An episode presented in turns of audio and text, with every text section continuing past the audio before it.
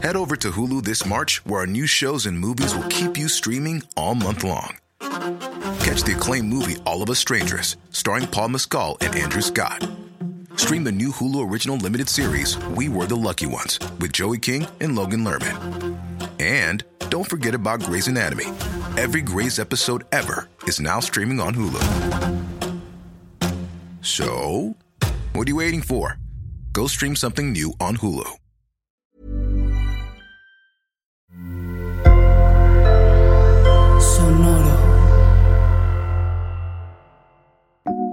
Esto es Ellas Ahora, porque necesitábamos escuchar las versiones reales de mujeres creando su propio camino, buscando su propósito. Aquí lo que siempre has querido saber. Hola, ya estamos de regreso. Nos tomamos un pequeño break al cumplir 100 episodios. Por cierto, te recomiendo que cheques este catálogo de 100 episodios a ver cuál te gusta, cuál te late y que nos comentes qué piensas, si te sirvió, si te gustó, etc. Muchas gracias por escuchar de nuevo. Y bueno, te comparto que este episodio está buenísimo. Es una conversación remota con Gabriela Maire. Nos pidió que le digamos Gaby. Gaby es una productora de cine boliviana que trabajó en películas que seguramente viste o escuchaste sobre ellas. Las Niñas Bien, La Caridad, Zona Sur, Amor de mis Amores, Mala Crianza y una reciente que te recomendamos que estés muy al pendiente se llama Te llevo conmigo. En inglés se llama I Carry You With Me, que ganó dos premios en Sundance este año 2020 y está siendo considerada para un par de nominaciones al Oscar por dirección y actuación. Es una historia sobre inmigrantes, familia y homosexualidad. Otra cosa súper importante a mencionar de este año es que el pasado 30 de junio su compañía productora, que tiene junto con Eder Campos, se llama Zafiro Films, se convirtió en miembro de la Academia, la de Hollywood. Para poder ser parte de la academia te tienen que nominar otros miembros mismos y estos son los que votan por mejor película en los Oscars. El contexto es que este año se invitaron a 819 nuevos miembros a ser parte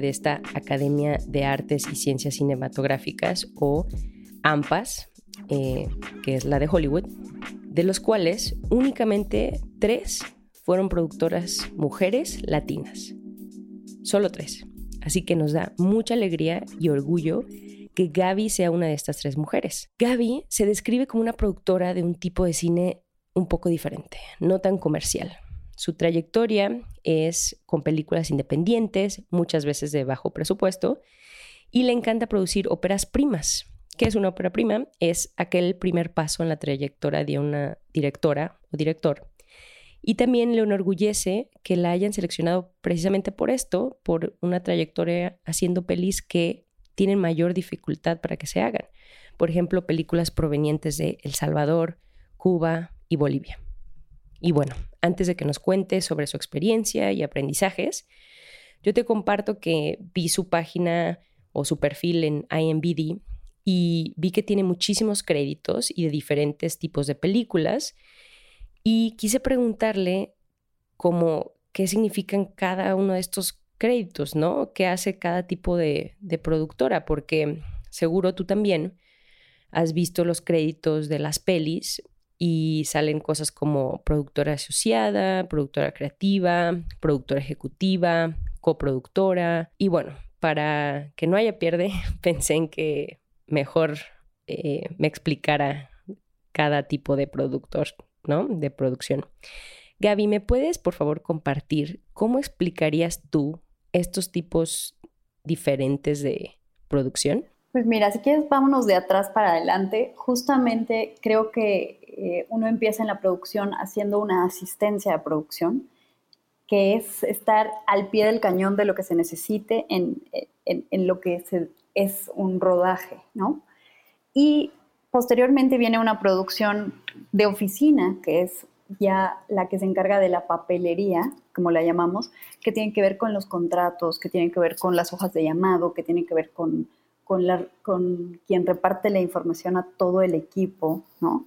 con la coordinación general de los departamentos. Em, y también esto va creciendo hacia una producción de campo, digamos, o una gerencia de producción, que ya son los que entienden un poco más la logística, los que mueven eh, todo lo que tiene que ver con equipo técnico, con camiones, con, con, la logística de dónde estamos, dónde comemos, dónde nos sentamos. Y de ahí para arriba, el productor en línea eh, mayormente es un productor local. Antes se lo, se lo contrataba más para películas extranjeras, que eso me pasa mucho a mí. He trabajado en varias películas extranjeras que eres un productor local, pero tú le haces como la producción a un productor que no es de tu país y que tiene que hacer una eh, producción, por ejemplo, acá, ¿no? Esa es una forma de hacer producción de línea, pero también es un productor a cargo de la realización de una película que no necesariamente ha invertido o es eh, miembro o es propietario de una película. Entonces, ya hablando en, la figura grande, digamos, de productor, en los Estados Unidos, en la academia que nos rige, el productor es el dueño de la película. El productor ejecutivo puede ser una persona que invierte dinero, por ejemplo. Sin embargo, también existen otras, otras figuras. El productor ejecutivo puede ser miembro de un estudio como Sony o como Walt Disney o como Warner, no sé, cualquiera de ellos, que no son dueños, pero son los productores a cargo de una película. Entonces, eh, digamos que el dueño de, Disney pues es el, productor y el que tiene el gran crédito y el productor a cargo, el que se va a ocupar, es como el ejecutivo de cuenta, diríamos, y se lleva el cargo de productor ejecutivo, ¿no? En mi caso yo trabajé para empresas eh, como Ítaca, ahora como Lemon Films, y cuando trabajo con ellos pues soy un productor ejecutivo porque estoy a cargo de sus películas, pero la inversión eh, económica la hacen pues las empresas, ¿no? Y cuando tienes el cargo de productor significa que has hecho una inversión, ya sea económica, creativa, eh, de aportación a la película y, por eso tienes este crédito porque tú estás eh, levantando la película desde la búsqueda de financiamiento hasta la distribución. Participas de todo el proceso. El producto asociado tiene otro, otra connotación. En el caso de la producción eh, con El Salvador, pues es una película que el director intentó y se inventó las formas de hacerla. Eh, había días que tenía sonido, había días que tenía una cámara, otros otra, ¿no? Pero él soñaba con hacer cine. Entonces, cuando la terminó, se vino a México y nosotros nos unimos para hacerle la postproducción y con esto elevar el nivel de su película y volver a grabar sonido y darle oportunidad de crecer, porque una película tiene todos los elementos eh, de postproducción que la elevan, ¿no? Como la corrección a color, como la música, por ejemplo, que le ponemos a cada película. Todo eso aporta narrativamente y el producto asociado trae una parte de esa inversión o una parte de esa propuesta, pero está en un proceso diferente, no entró en toda la película, ¿no? Entonces, depende cómo se van negociando estos créditos, eh, eh, varía mucho en cada país, como te digo, Hollywood es el que mayormente nos rige y de quien aprendemos, pero imagínate que en la televisión el productor ejecutivo, al contrario del cine, es, el, es como el dueño, el que tiene la idea, el que es el, el creador, ¿no? Entonces también va variando de acuerdo al medio. Claro, es importante hacer esa aclaración, ¿verdad? Que esto es en películas, ¿no? Que es donde tú principalmente actúas. Y en todos estos caminos tú has ocupado cada uno de estos, ¿no? Has sido productora ejecutiva, productora creativa, coproductora, todos estos. ¿Tú cuáles crees que son las habilidades que has notado, que has adquirido y que se necesitan? Como que dirías, mira, esto es lo que yo he notado que, es clave para este tipo de trabajo.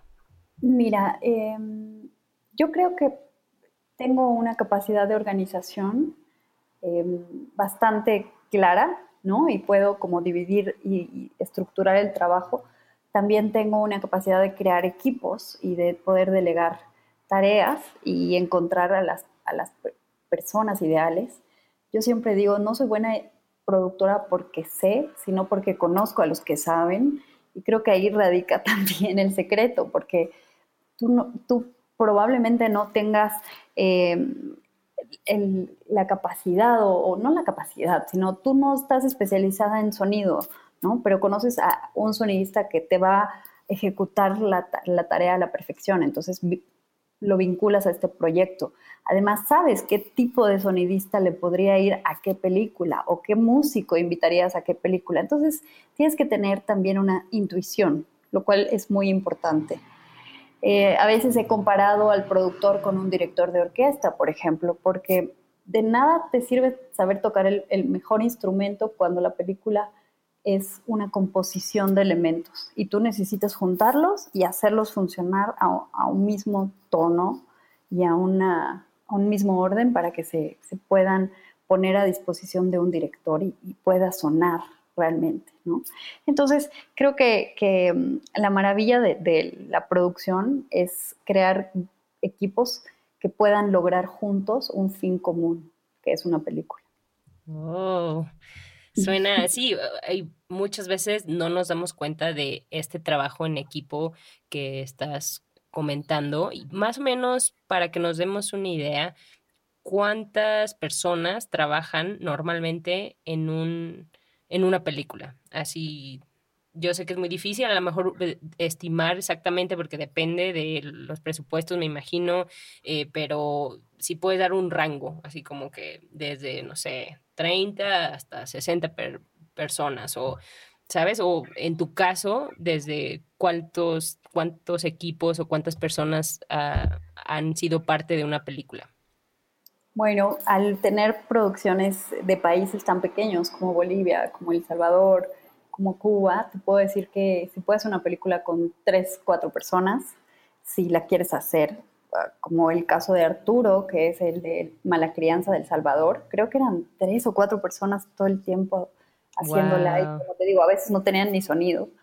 Pero en México eh, tuve la suerte y, le agradezco siempre a este, este país la, apertura y la bondad con la que me han recibido de aprender de estructuras que vienen de la escuela un poco Hollywood, ¿no?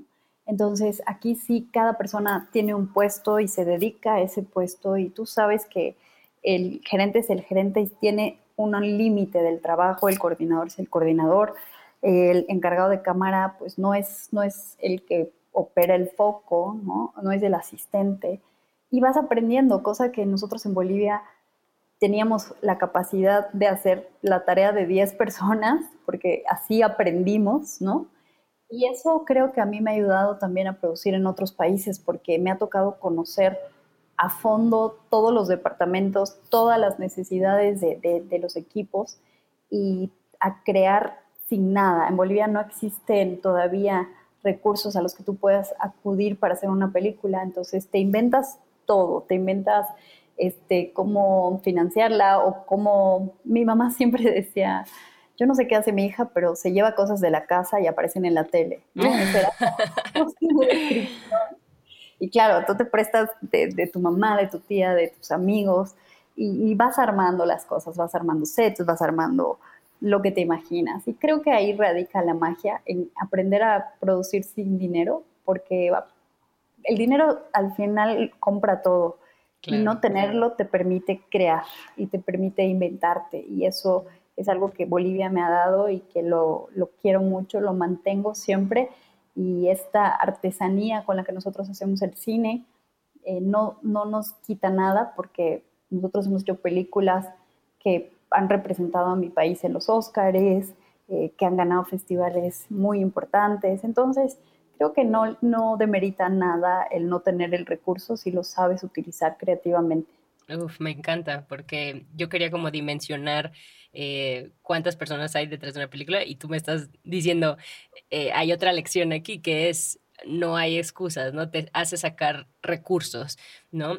Y más o menos cuántos días te tarda en hacer una película, digamos, de duración, no sé, hora y media. depende de la cantidad de páginas, ¿no? Un promedio, un promedio aquí en México es que se filman unas tres páginas al día, por ejemplo, entonces eh, tendrás en 30 días una película de, de, 100 páginas, que es como una hora y media, calculamos un, un minuto por página, pero esa es una fórmula eh, bastante estructurada. Textbook, sí. Ideal. Y, va variando de acuerdo a las necesidades de la película y al dinero que tengas y, al equipo que tengas. En México hay equipos de 150 personas, Eh, bueno, imagínate, grandes producciones como Hernán Cortés, que, que tienen cruz gigantescos, ¿no? O imagínate cómo fue James Bond, o sea, yo pienso que mínimo tenía unas 300 personas. Pero, pero uno va aprendiendo a leer un guion y a determinar sus necesidades. Y de acuerdo a las necesidades es que tú dices, esta película pues solo puedo hacerla con 60 personas o con, ahorita estoy armando un equipo de 50, por ejemplo, em, pero Las Niñas Bien tenía 85 y he tenido películas de 150 personas, dependiendo la, la, necesidad, las distancias, los desplazamientos, eh, los efectos, depende todo de lo que te diga el guion. Y, creo que eso es lo que hacemos los productores. No, hacemos un poco de magia porque nos entregan un papel que, viene a ser el guion y lo podemos convertir en realidad para que un director pueda utilizar esos elementos y construir un mundo ficticio. Entonces creo que esta combinación es maravillosa. Buenísimo, justo te iba a preguntar de esto porque una de las cosas que estoy percibiendo e, es, esto que me dices, eh, cuidar de que cada persona, o sea, al hacer el equipo, em, y también he leído de que quieres hacer este equipo para que cada persona esté en la mejor posición para hacer su mejor trabajo en base a lo que se necesita, ¿no?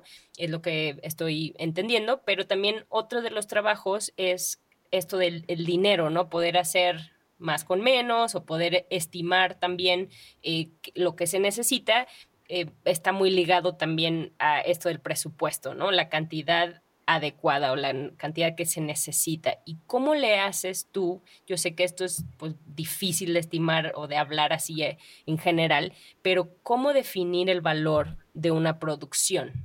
¿En qué cosas te fijas o cómo estimas en base a tu experiencia? No sé si me puedes compartir algo así como alguna filosofía o una teoría, una, un método. Es, es bastante intuitivo, la verdad pero también depende mucho de del trabajo con el director, de qué es lo que está buscando el director, ¿no? Eh, ¿En qué sentido? Yo siempre, siempre les digo, ah, tuve la suerte de, dar talleres en el CCC y en la Escuela de Cuba, y siempre les decía, mi escena más cara eh, en los últimos años ha sido una escena que en el guion decía, mujer camina en medio de una calle empinada en la noche. Y tú dices, bueno, este es un octavo y, no, no requiero tanto y es una escena que la tomas como barata, ¿no? Sin embargo, la calle empinada pues tiene árboles que te generan oscuridad, es de noche, no vas a identificar su cuerpo. Si está en medio de la calle tienen que pasar coches, eh, entonces se necesitaban grúas, recrear una, una luna, ¿no? Eh, para que haya cierta luminosidad en este personaje y no pase desapercibido entre los, la sombra de los árboles. Em, además, se le ocurrió al director que, que, tenía que empezar a llover, entonces, adicional a todo lo que, era el montaje de iluminación, era inventarte la fórmula para que llueva y no se vea, que estabas además teniendo el efecto de la lluvia, ¿no? Entonces, hay una cosa muy importante que es nosotros somos los primeros que nos imaginamos el guion em, y tenemos que tener la discusión con el director de cómo se lo imagina él y proponer cómo lo puede resolver y porque creo que lo importante es el diálogo. El diálogo entre el productor y el director es vital. El diálogo entre el productor y el fotógrafo es vital. Entender por qué necesita tantas grúas o por qué necesita el, tipo de luz que necesita o por qué te está pidiendo un un equipo técnico tan caro, por ejemplo, ¿no? Que es algo de las batallas que uno tiene siempre. Y uno tiene que aprender a saber para qué sirve todo y entonces cuando lees un guion lo vas a poder eh, intuitivamente determinar, ¿no? Te vas a dar cuenta que hay cierta necesidad técnica que hace que se encarezca un proyecto pero que le aporta algo a la película. Esa escena era para nosotros muy importante porque era un momento de declive del personaje, que si no la entiendes, puedes decidir como productor que no se filme. Y, al contrario, era como el momento climático del personaje que si tú no lo sabes leer o identificar, puedes jugarle en contra a tu propia película. Entonces el diálogo para mí creo que es el primer, el primer eh, elemento con el que hay que jugar, que es entre el director y el productor, y la intuición, pero también la disposición de crear, de proponer desde la construcción hacia una película. Mm. Sí, pues no es tan, no es como A más B más C más D, como tiene bastante eh, vertientes, pero gracias por explicarme. Y, por ejemplo, cada que trabajas una película, suena como que es mucho trabajo, ¿no? Es muchas horas, es mucha estarte involucrando y no es como un trabajo de, bueno, voy a de 8 a 5, no, es como, suena como algo que te consume, ¿no? Entonces, yo me pregunto, ¿cómo le haces? O sea, nada más puedes trabajar un proyecto a la vez, eh, me imagino, así es como funciona, es uno a la vez. Las películas son tan largas y tienen vida propia que uno no sabe cuándo, cuándo las va a poder concluir, ¿no? Eh, yo pienso que cuando tú te comprometes en un proyecto, estás hablando de un trabajo de uno a de tres a cinco años, te diría yo incluso. Eh, no, no creo que haya, si te involucras desde el inicio, ¿no? No creo que haya un proyecto que se pueda levantar tan fácil como para que en un año ya esté listo, creado, escrito y terminado. No me ha tocado por lo menos. Eh, sí, he, eh, sí he tenido como el proceso de decidir hacer y a partir de la decisión construirlo más rápido, sí pero cada película es diferente. Yo lo que hago es que las comparo con un matrimonio y, digo, tienes que tomar decisiones muy complejas porque puedes saber con quién te casas, pero no con quién te divorcias, como dicen por ahí. Entonces las, las películas son un matrimonio entre director y productor y te tienes que llevar muy bien y tienes que confiar y tienes que confiar que las decisiones suyas y, y él tiene que confiar que las decisiones tuyas se están haciendo en pro de la película y para mejor de la película, ¿no? Entonces, se vuelve una cosa compleja. Es muy difícil que en un proceso que te dura tres o cinco años eh, solamente trabajes en eso, porque no estás generando dinero. Nosotros invertimos nuestro tiempo gratuitamente, de alguna manera, todos los días en levantar proyectos, en soñarlos, en imaginarlos, en construir equipos y mayormente tienes una retribución durante el rodaje, que son cuatro o cinco semanas, por ejemplo.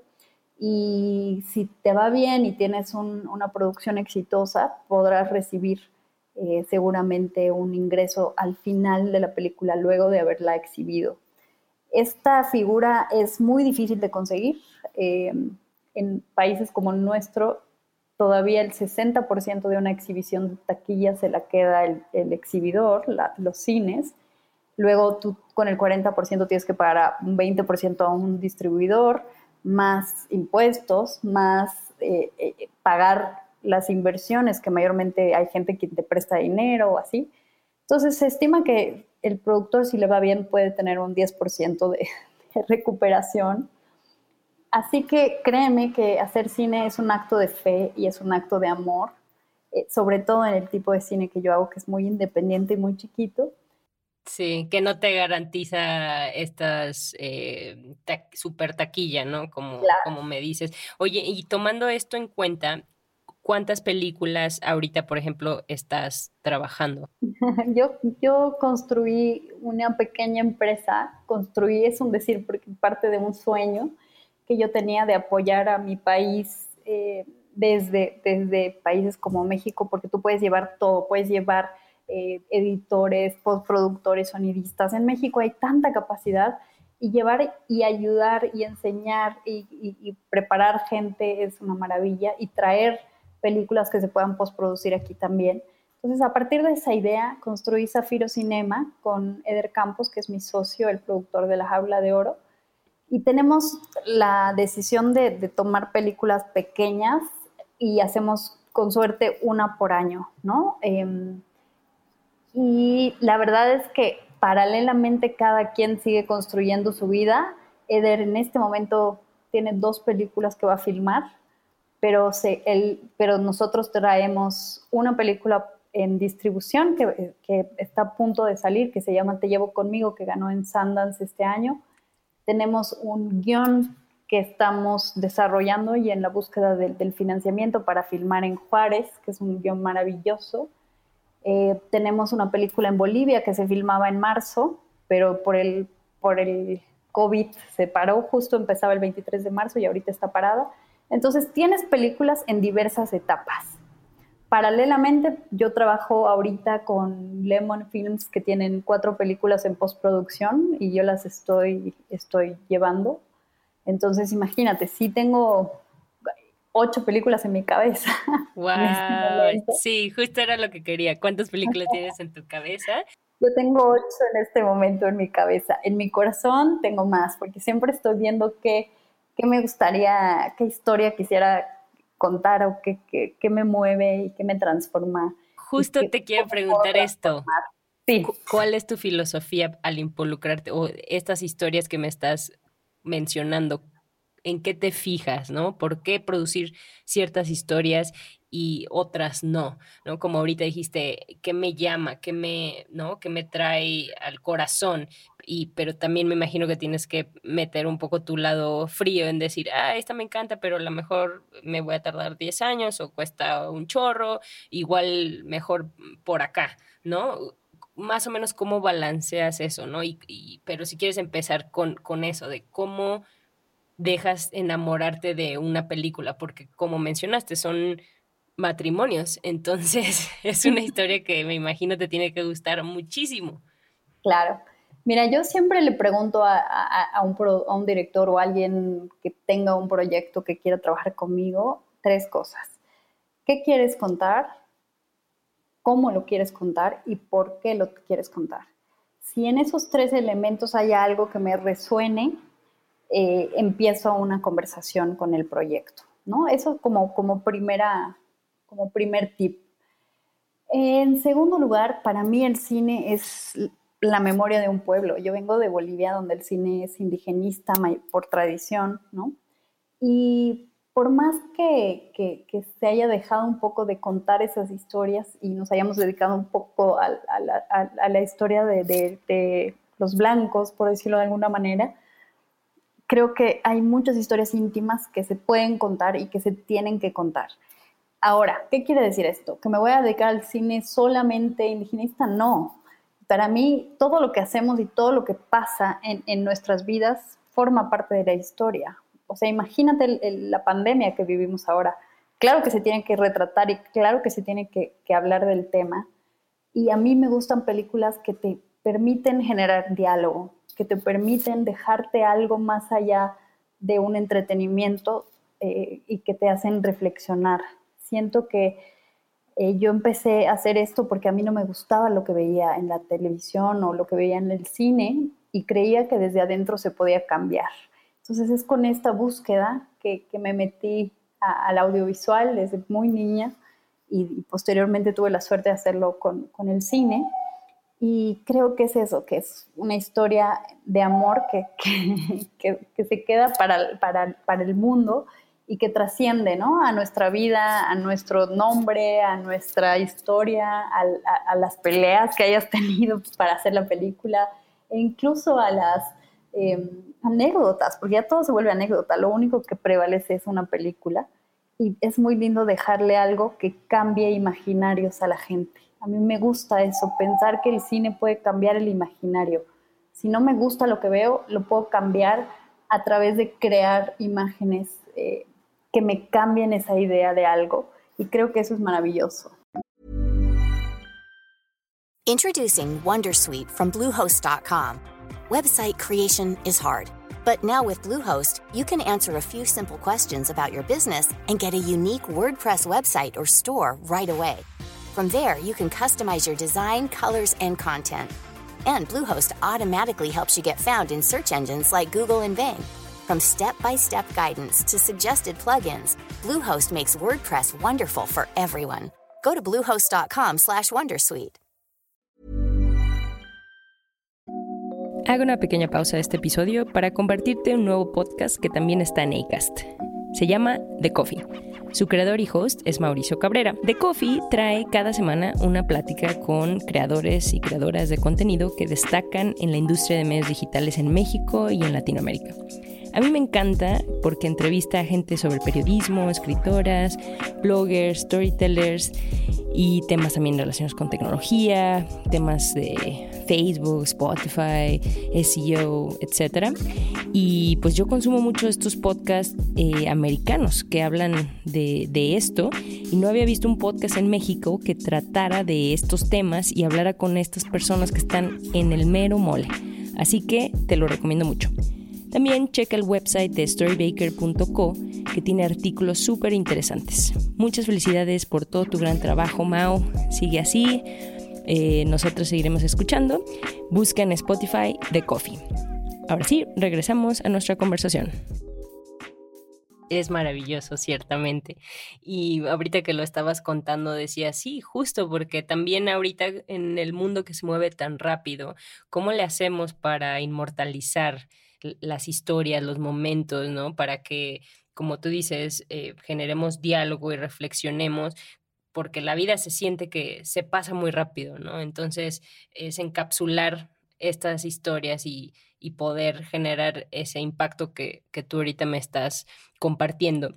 Y una de las cosas que le preguntaba a Fernanda Guerrero, quien es quien amablemente nos refirió contigo, le decía que cómo se sentía que muchas veces esto, digo, no lo, no lo hacemos o no lo hacen, me imagino, para eh, el reconocimiento ni para eh, esto, no sé, fama, ¿no? O igual y sí, esa es mi pregunta.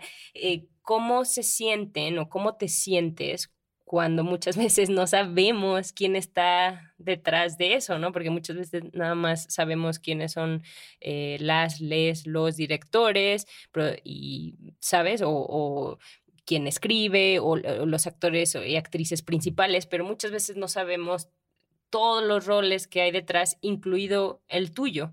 ¿Cómo te sientes en cuanto a esto y qué es lo que piensas al respecto?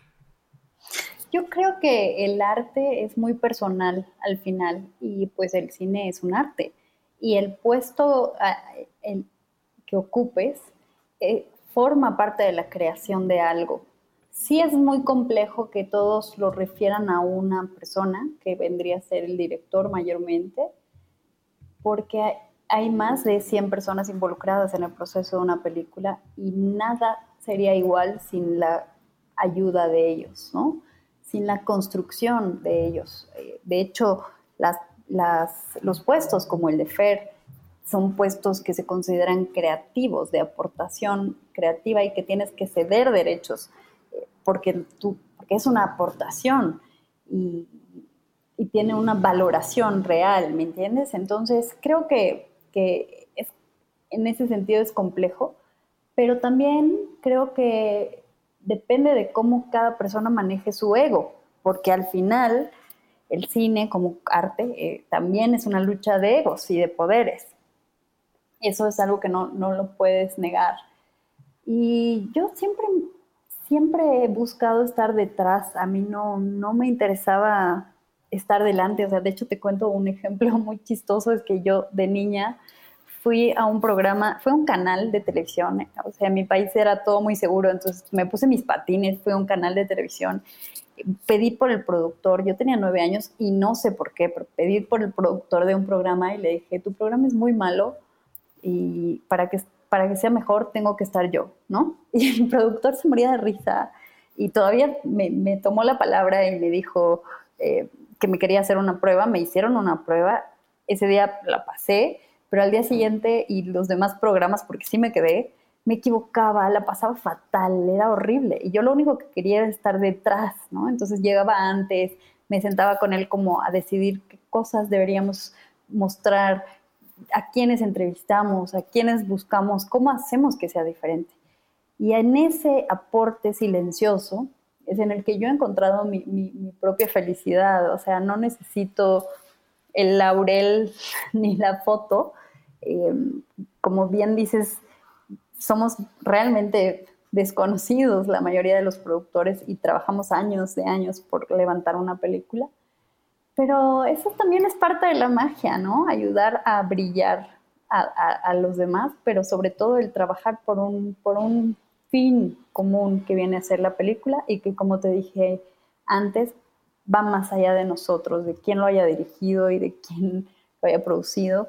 La película se vuelve una obra y queda y trasciende en el tiempo más allá de nosotros y eso es con lo que me quedo, ¿no? Con esa, con la satisfacción. y con, ese, con esa huella de que el tipo de cine que, me encanta y que tengo la fortuna de hacer, le, resuena a una persona, ya, ya con eso sé que estoy cambiando algo que, que yo quería cambiar, ¿no? O con algo con lo que yo no era feliz porque no me gustaba lo que veía.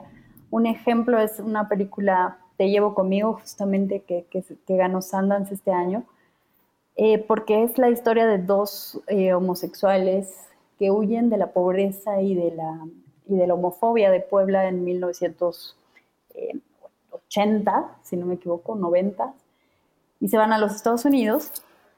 Y hoy son dos importantes eh, empresarios en Estados Unidos, tienen restaurantes, pero siguen siendo ilegales. Y lo que hicimos con esta película fue ponerle rostro a los migrantes, que creo que esa es nuestra tarea. Eh, nuestra realidad es que ya vemos a los migrantes como una bola humana que cruza y cruza los caminos y no, te importa, no te importa si es hombre, si es mujer, si es niño, si es anciano, no importa. Se, se los ha visto como una masa y creo que la ventaja del cine y de contar estas historias que, queremos llevar a la pantalla o que llevamos a la pantalla es que los individualizas y los muestras como son, como seres humanos, y le pones un rostro. Y cuando pones un rostro a una persona que, la has visto siempre como una masa, empiezas a entender que, qué le afecta y qué le duele, y te empiezas a reconocer en esa persona. Y es así como nos reconocemos en historias como Parasite, que no tienen nada que ver con nosotros, que suceden en el otro lado del mundo, en un idioma que no entendemos, pero esa particularidad de contar una historia íntima eh, y de ponerle rostro algo que sucede todo el tiempo, le da una magia porque te vincula a alguien, te relaciona con alguien y te hace resonar algo dentro de ti y eso es lo que me encanta de, este tipo de historias y, de, de, contar el cine que elijo contar. Y con eso me quedo, más allá de que se sepa mi nombre o no. Claro, me encanta cómo hablas y te entiendo perfecto lo que dices de ser específica, ¿no? Y para poder eh, identificar que hay una persona detrás de esta masa o bola de inmigrantes que es como los leemos, a veces eh, las leemos en, las noticias que a veces dices, ah, sí, qué mala la situación, pero como no conocemos, es difícil relacionar, entonces es difícil empatizar, entonces es difícil que nos importe, ¿no? Entonces, cuando le pones una cara, como bien dices, pues, nos involucramos más, ¿no? Entonces, me encanta como cómo me lo compartes, muchas gracias.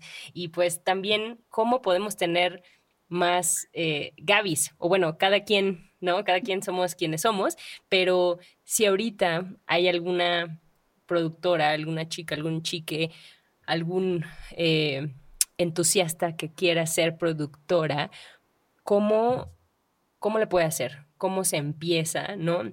Muchas veces decimos que en ellas ahora decimos, buscamos contar lo que no te dicen en la escuela o lo que, ¿no? Lo que nadie te dice o si no tienes algún familiar o amigues o no sé.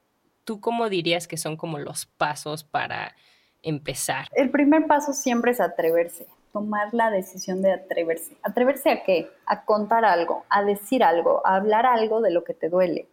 Eh, el cine para mí también es una forma de sanar heridas. Entonces hay mucha gente que lo ha utilizado para contar sus historias más profundas, ¿no? Y como, como una forma de sanación.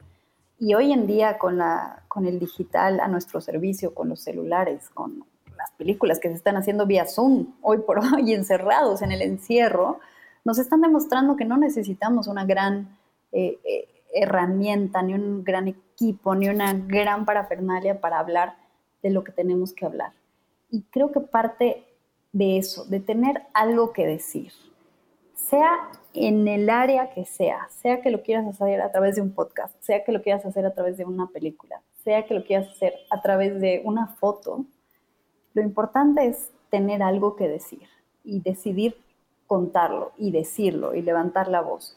Y creo que el, mundo se está moviendo de esa manera. Eh, imagínate con las representaciones hoy qué hay para, para las mujeres desaparecidas o, violentadas o víctimas de violencia, lo que está pasando en el mundo con la violencia hacia las personas de color, o, o sea, todos estos movimientos que se están generando hacia las personas trans, el hecho de que una persona se decida y se levante, ya está generando un cambio.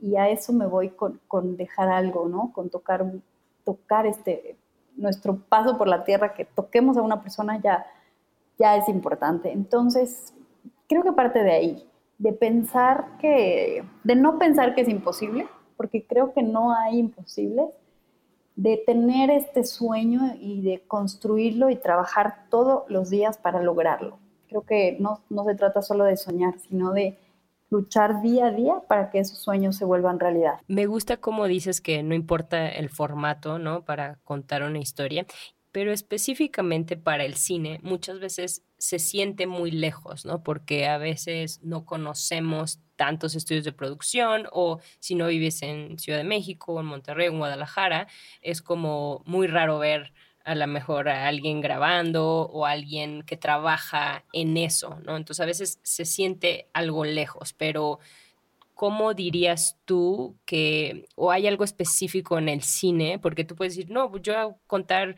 eh, muchas historias de, en bodas, ¿no? Me encanta el amor y voy a ser eh, productora de, cosas de, bodas, ¿no? Voy a filmar y voy a contar estas historias de una manera padrísima, ¿no? O en podcast, también voy a hacer un podcast de ficción, de cuentos o algo así, ¿no? Pero específicamente en el cine, ¿cómo crees que es como un camino que te pueda ayudar a, llegar a producir cine, ¿no? Hablando de México en especial.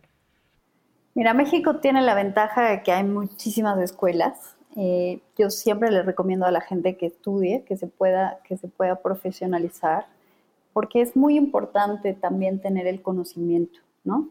En mi país no había una escuela de cine, todavía hay escuelas un poco informales, ya la, creo que se hizo un ejercicio para, para, para una carrera y ahora empezó otra vez un nuevo ejercicio para, para, tener una carrera de dirección, pero en México están las escuelas más reconocidas de, de Latinoamérica incluso. Entonces, yo empezaría por ahí. Sin embargo, ¿cómo te enamoras del cine y sabes que quieres hacer cine viendo cine? Yo me enamoré en, porque mi escuela era de, curas y tenía una cineteca y nos obligaban a ir eh, una vez a la semana a ver películas y entonces descubrí que esa cosa gigante que veía en la pantalla tenía algo atrás que yo quería saber qué era y cómo se hacía y, cómo se lograba, que, cómo se mezclaban todos esos elementos. Entonces creo que un gran maestro de hacer cine es ver cine. Hay grandes cineastas que no han pasado nunca por una escuela. Yo siempre lo sugiero porque, porque ahí es donde uno aprende y se equivoca y aprende muchísimo de sus compañeros, de sus maestros y de, de todo lo que ve y de las pláticas. Y básicamente es eso, con el acceso que tenemos hoy, pueden ver mucho cine, pueden ver eh, plataformas, pueden ir a las salas de cine, por favor, que ya vuelvan a abrirse. Este, pueden rentar todavía películas por internet. Hay muchas maneras. El acceso que hay hoy, yo lo hubiera querido tener hace muchos años. Yo escucho a mis alumnos hablar de películas y del acceso que tienen a películas del mundo, animación, anime, japonesas, rusas, o sea, todas estas cosas. Y, yo digo, wow, en mi época yo tuve la suerte de que viajaba aquí, hablo como si fuera muy grande, no soy tan grande, chicos, pero... ¿Cuántos años tienes, Gab? Con 39 años. Estamos chavas.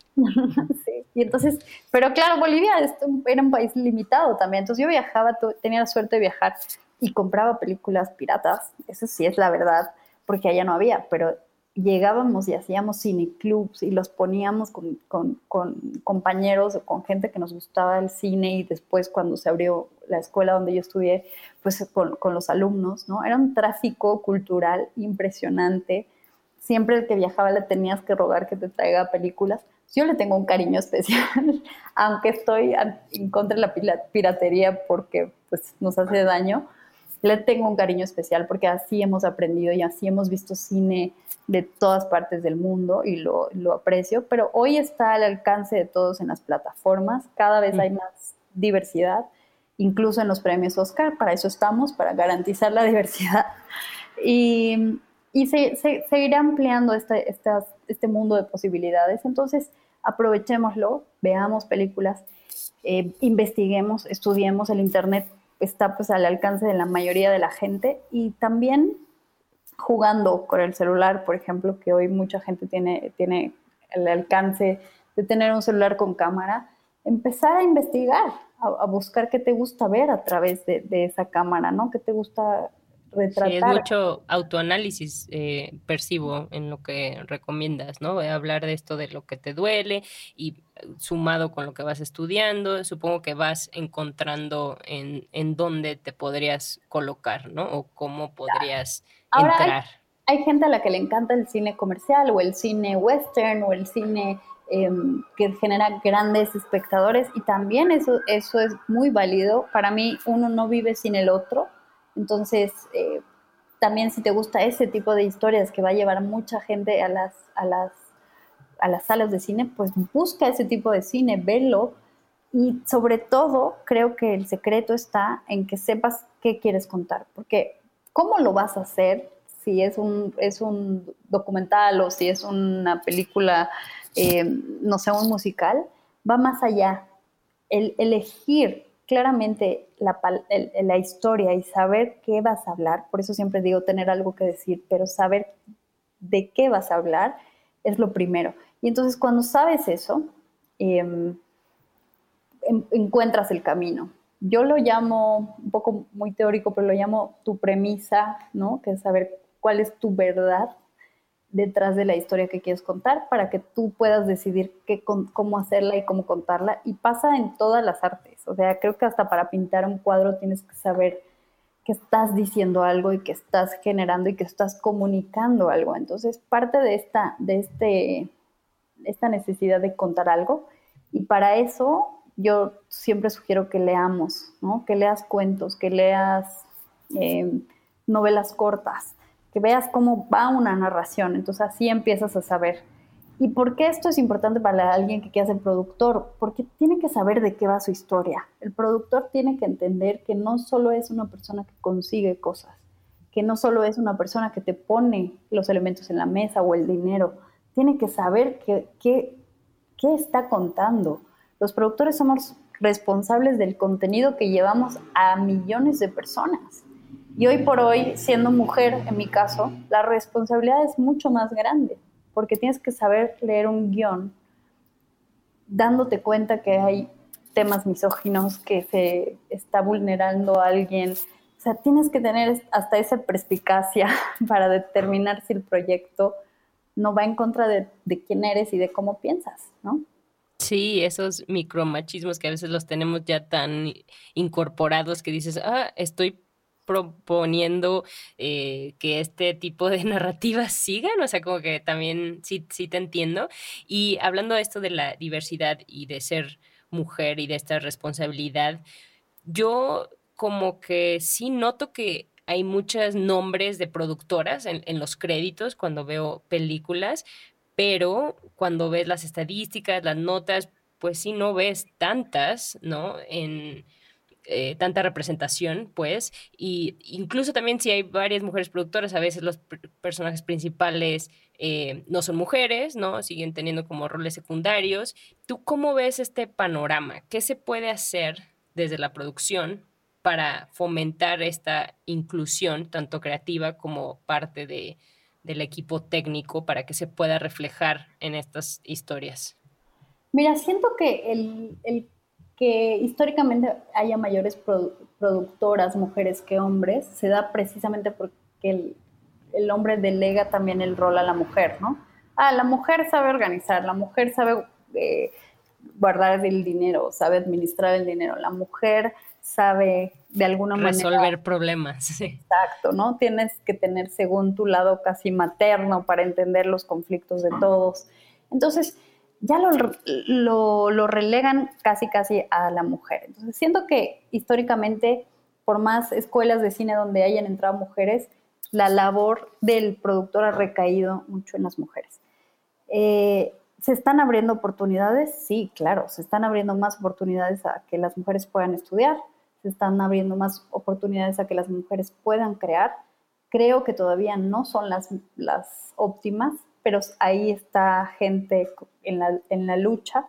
Y creo que el secreto también está en permitir y generar oportunidades a las mujeres. Yo siempre digo, como mujer, una productora mujer fue la primera que me dio la posibilidad de trabajar y como directora yo le he dado la posibilidad a una primera directora, digamos, ópera primista también y a una escritora. Entonces yo creo que es eso, que es que como mujeres de alguna manera nos podamos apoyar y podamos elegir nuestros proyectos, proyectos que hablen de nosotras, que tengan una mirada de mujer, eh, ser criteriosas con lo que te decía, con el guion. Si tú estás hablando de una historia de mujeres y, ves el que está narrada desde la perspectiva de un hombre, pues hay algo ahí extraño, ¿no? Entonces, encontrarle la naturalidad al, al proyecto y tratar de generar oportunidades laborales iguales a una mujer que, que a un hombre. Sí hay más representación en los sets, sí, pero no todas las mujeres están ocupando los puestos creativos o las cabezas de área. Yo creo que tenemos que generar esas oportunidades desde los cargos de poder, como es la producción, ¿no?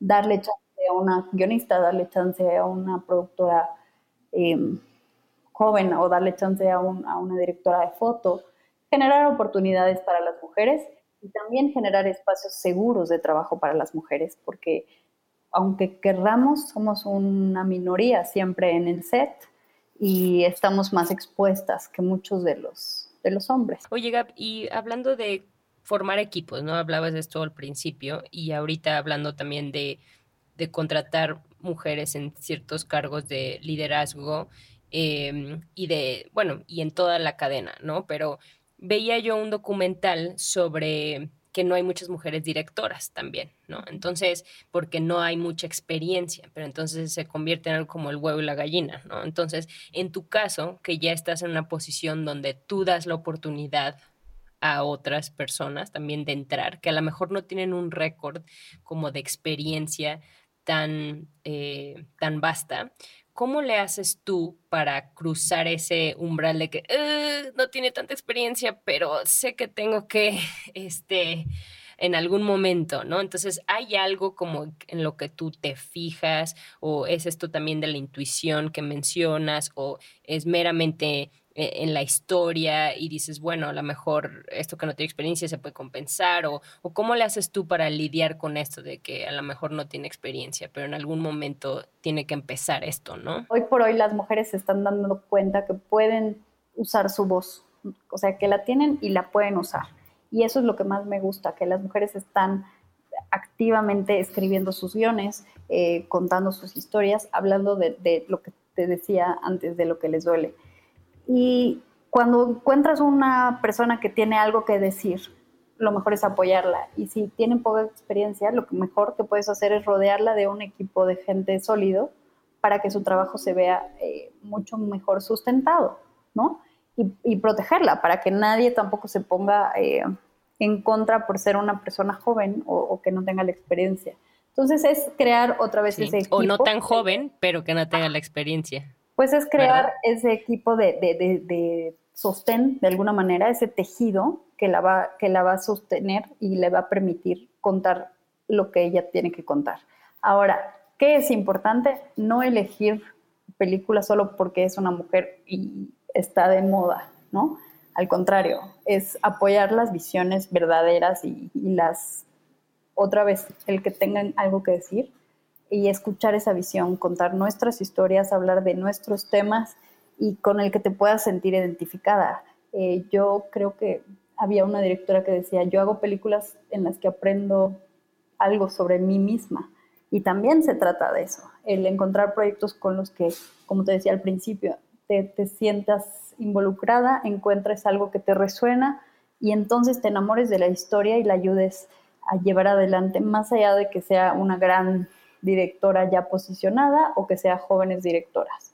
La oportunidad para mí tiene que ser igual, tiene que haber una paridad, eso sí es verdad, em, pero siempre sabiendo reconocer los proyectos. Es, si es un proyecto de un hombre que habla muy bien de este mundo de las mujeres, porque también ha pasado, pues ¿por qué no? ¿No? ¿Por qué lo tienen que contar solamente una mujer? Si una mujer nos habla de los hombres desde su punto de vista también muy, muy, muy particular y muy honesto, ¿por qué lo tiene que hablar solo un hombre? Creo que tenemos que tener la misma posibilidad y esa es la lucha, que es tener la misma oportunidad de hablar de, nuestras historias que los hombres y hay que abrir camino para que se escuchen las voces de las mujeres. Oye, Gab, y por último, ¿tienes algún eh, recurso, algún hábito, algo que estés leyendo, escuchando, viendo, como para inspirarte o educarte en esto de contar historias, ¿no? Contar tu historia y también sensibilizarte a escuchar las otras historias, algo que afine ese instinto que, del que me hablas, algo, puede ser algo también como para organización de tiempo o algún tip algo así? Mira, yo irónicamente em, te puedo decir que en mi casa no tengo internet. y no tengo, Eso es muy bueno, porque imagínate todo lo que no pierdes de tiempo. no tengo televisión por cable. Entonces lo que trato es de descubrir eh, libros. Me encanta leer, me encanta, y voy a volver un poco a la piratería, pero me encanta ponerme películas compro de así, de, de donde sea, ¿no? Una película de Ucrania, vamos a ver qué hay. Em, pero también me encanta explorar lo que se ha hecho. Por ejemplo, ahorita estaba haciendo un proyecto sobre la fotografía, tenía un libro de la fotografía del siglo XX y, y me puse a investigar qué mujeres estaban representadas en ese libro y cómo eran sus obras, ¿no? Y cómo hoy las podríamos homenajear. Eh, entonces estoy un poco creando algo eh, en función a eso que trascendió, que se volvió un poco más importante porque creo que lo que falta es generar diálogo y ahora quiero generar diálogo de, las emociones. Creo que las mujeres eh, estamos viviendo un mundo donde si hablas eres una loca, histérica y, y no está bien, ¿no? O sea, al contrario, no sentirse bien es normal.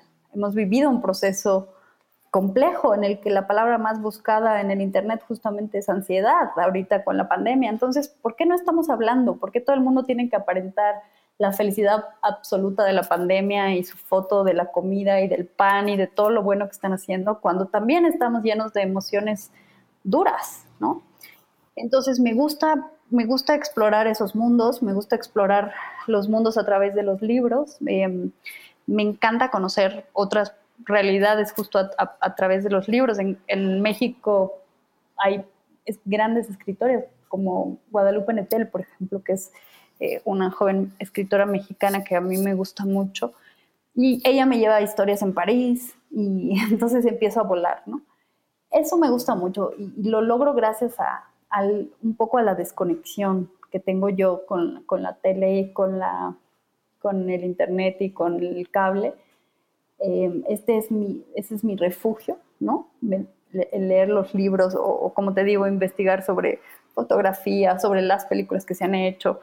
Me gusta esta, esta búsqueda de, saber qué se ha hecho. Sí, porque me imagino que usas mucho más tu agencia, ¿no? Tu intención. Eh, y de la otra manera te dejas como bombardear de todo lo que está pasando, ¿no? Entonces tienes un poquito más de, decisión, de voluntad, de control y también de, dejarte llevar por los libros y todo. Me encanta, o sea, ahorita que ya estamos de románticas, yo podría platicar contigo horas y horas, pero también tienes mucho trabajo y tenemos que seguir con la vida, pero me gusta pensar hablando de esto, de la imaginación y, y, lo atemporal, que los podcasts alguien puede descubrir este episodio dentro de cinco años, ¿no? Entonces, algún mensaje que te gustaría dejar por último, algo que buscarías que permanezca, que trascienda el tiempo, digo, a través también de tu trabajo ya lo haces, pero para este episodio, algo así que, me quieras compartir. Justamente que si algo no te gusta, es vital el buscar el cambio, ¿no? El poderlo transformar. Creo que hoy tenemos ese poder. A través de todas las herramientas que hoy manejamos, eh, se puede generar cambios, pequeños cambios que van a tener un impacto a larga, a, a, corto o a mediano plazo. Y, y creo que es eso, o sea, creo que parte con, con, el mundo en el que tú quisieras vivir y que, que tú quisieras compartir con, no sé si con tus hijos, pero con tu familia, con, tus, con tu pareja, con tu perro, con quien sea que tú quieras tener. Y que va de pequeños detalles, de si no te gusta la basura en el piso, la levantes, ¿no? O no la tires a la basura. Creo que es eso, que tenemos hoy la capacidad de accionar y tenemos que tomar esa capacidad para hacer las cosas realidad.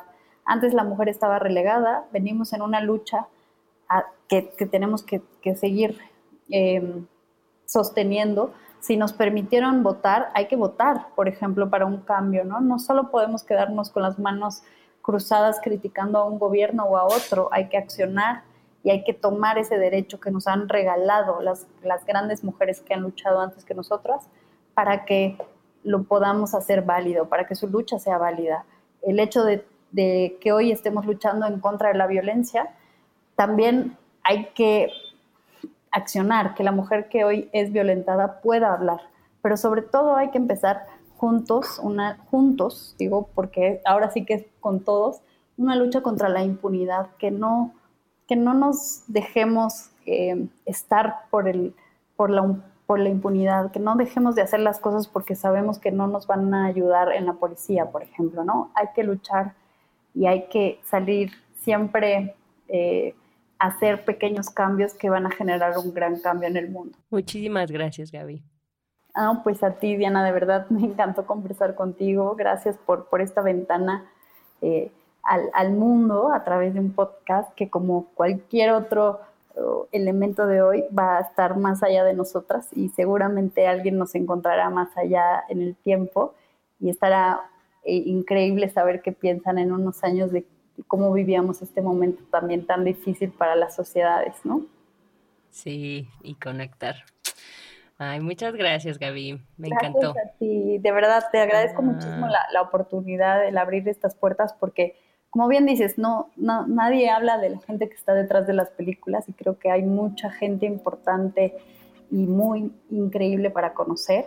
Y estas ventanas de oportunidad de verdad se agradecen y ojalá tengas eh, más conversaciones con gente que hace esta magia del cine y el arte para que la gente se anime a hacer su propio arte. Gracias por escuchar Ellas Ahora. Suscríbete a nuestro podcast en todas las aplicaciones donde escuchas los episodios y regálanos un review en iTunes. Queremos saber de ti.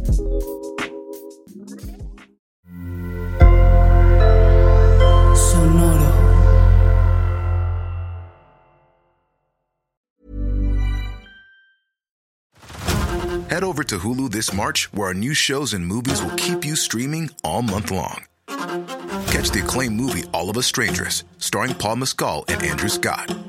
Stream the new Hulu original limited series We Were the Lucky Ones with Joey King and Logan Lerman. And don't forget about Grey's Anatomy.